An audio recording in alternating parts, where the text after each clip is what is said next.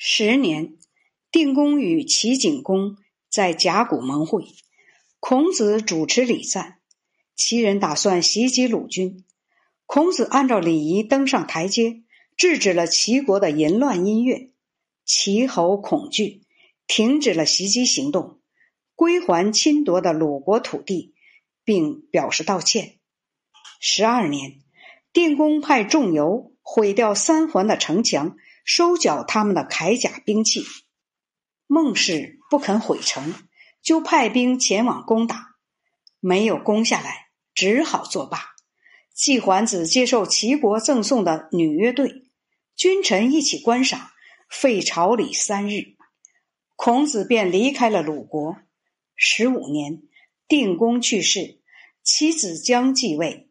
这就是哀公。哀公五年，齐景公去世。六年，齐国田启杀死了他的国君孺子。七年，吴王夫差国势日强，攻打齐国。到了曾地，向鲁人索取牛羊猪各百头作为寄生。季康子派子贡去游说吴王和太宰匹，以礼节折服了他们。吴王说：“我断发纹身，不能用礼节来要求我。”鲁人坚持的结果，什么也没送。八年，吴国为周国而讨伐鲁国，打到国都的城下，订立盟约后离去。齐国攻打鲁国，夺取了三个城邑。十年，鲁国攻打齐国南部边境。十一年，齐国攻打鲁国。季氏任用冉有，冉有立了战功，于是想到孔子。孔子从魏国返回鲁国。十四年，齐国田常在徐州杀死了他的国君简公。孔子请求鲁军派兵讨伐田常，哀公不听。十五年，派子服景柏为使臣，子贡为副使，出使齐国。齐国归还了侵占的鲁国土地。田常刚刚担任齐相，打算亲近诸侯。十六年，孔子去世。二十二年，越王勾践消灭了吴王夫差。二十七年春，季康子去世。夏天，哀公担心三桓的势力，想利用诸侯的力量来劫夺三桓。三桓。也怕哀公发难，以致君臣之间的隔阂很深。哀公到陵坂去游玩，在街上遇见了孟武伯。哀公说：“请问，我能有好死吗？”孟武伯回答说：“不知道。”哀公想利用越人来攻打三桓。八月，哀公到有山氏那里，三桓攻打哀公。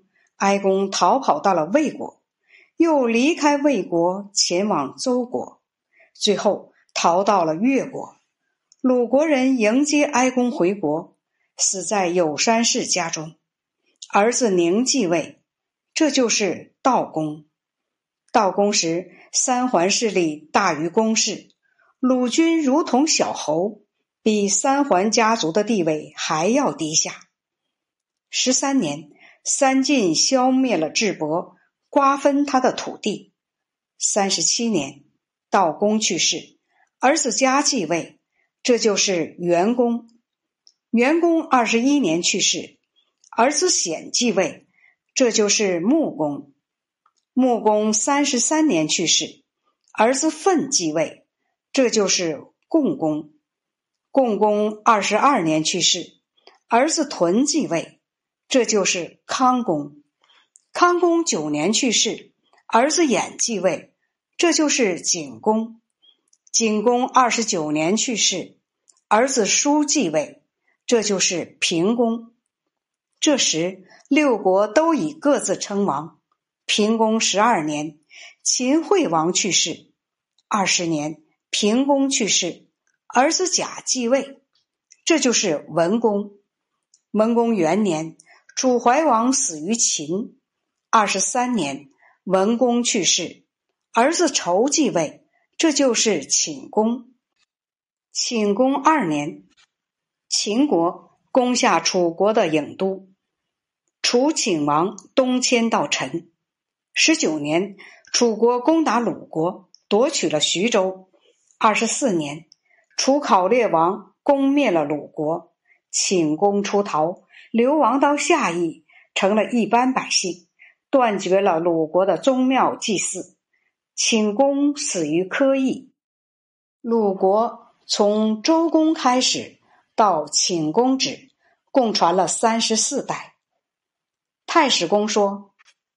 我听孔子这样说：“鲁国的礼仪之道真是衰落到了极点，诸寺之间的百姓少长争斗，已全无礼仪之邦的面目了。看一看庆公以及叔牙在闵公时的行为，是多么混乱呀！